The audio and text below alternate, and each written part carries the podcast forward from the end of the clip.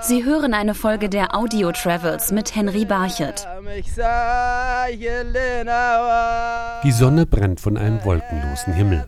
In der flirrenden Hitze verschwimmt der Horizont.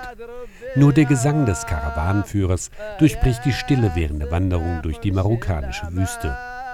Sie ist die Heimat von Hüseyin Dakamat. Die Wüste, es gibt viele Lektionen. Man lernt die erste Lektion, dann zweite Lektion. Zum Beispiel erste ist, äh, man braucht Geduld.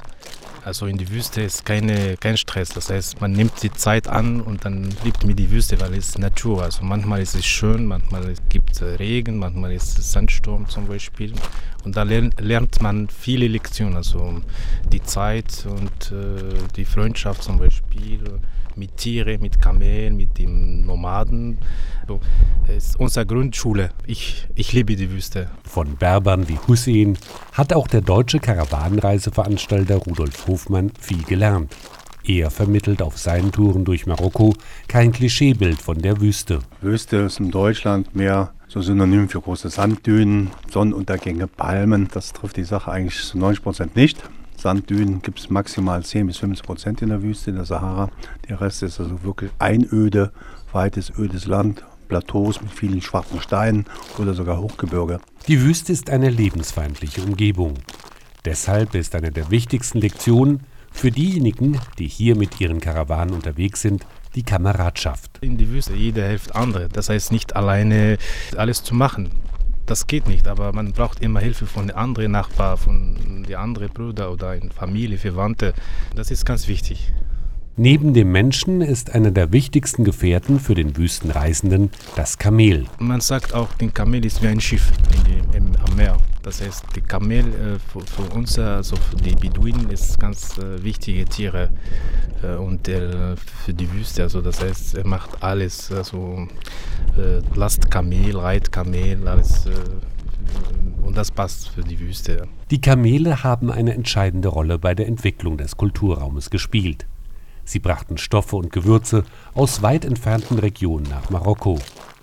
Obwohl es heute Geländefahrzeuge gibt, ist das Kamel nach wie vor unverzichtbar für eine Wüstendurchquerung, erklärt Rudolf Hofmann. So ein Kamel trägt bis maximal 300 Kilo, wenn es ein großes, kräftiges Tier ist. Und vor allen Dingen, es bietet die Chance, anders als zum Beispiel ein Geländewagen, der relativ stark auf Pisten angewiesen ist, man kann wirklich fernab von aller Zivilisation in Gebiete vorstoßen, wo man sonst zu Fuß überhaupt hinkäme. Man kann sich wirklich loslösen von dieser gesamten Zivilisation, kann damit in Räume vorstößen und erfahren, die man ohne diese Tiere, die uns die Lasten tragen, Wasser tragen, Verpflegung tragen, überhaupt nicht hinkäme. Immer mit dabei, unter dem, was die Kamele tragen, ist auch ein großer Vorrat an Tee.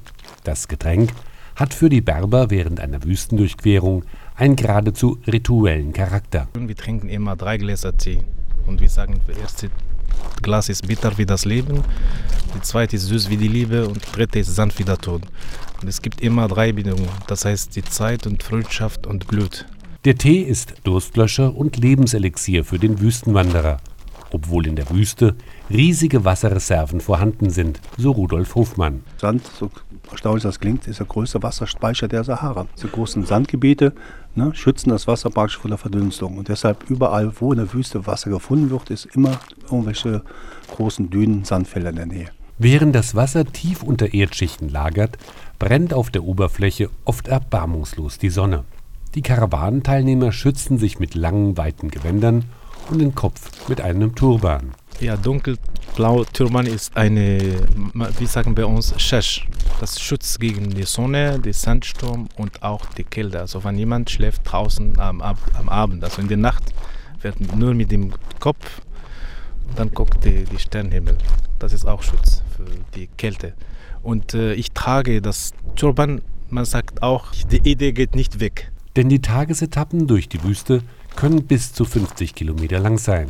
Sie führen oft durch monotone Landschaften, die viel Zeit zum Nachdenken bieten. Auf diesen Abschnitten fallen den Karawanenführern dann die Texte für die Lieder der Wüste ein. Zum Beispiel, du gehst einfach unterwegs, dann kommt eine Düne und auf die Düne ist etwas, zum Beispiel ein Vogel. Dann singst du auf diese Vogel, er war auf die Düne. Das ist vielleicht eine Chance oder vielleicht etwas kommt positiv. Diese Lieder singen die Berber dann am Abend, wenn sie das Nachtlager für die Karawane aufschlagen. Am Abend ist für uns ist ganz wichtig die Pause. Das heißt, man kann Tee kochen und Feier machen und nachher singen. Das macht alles Spaß am Abend. Das wird immer und wir singen immer die auch Tradition Lieder und sehr alt auch, sehr alt.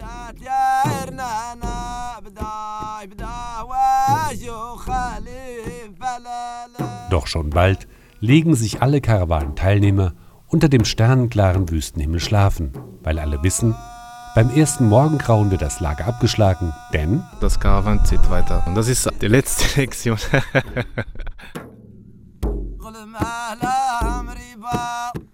Sie hörten eine Folge der Audio Travels mit Henry Barchet.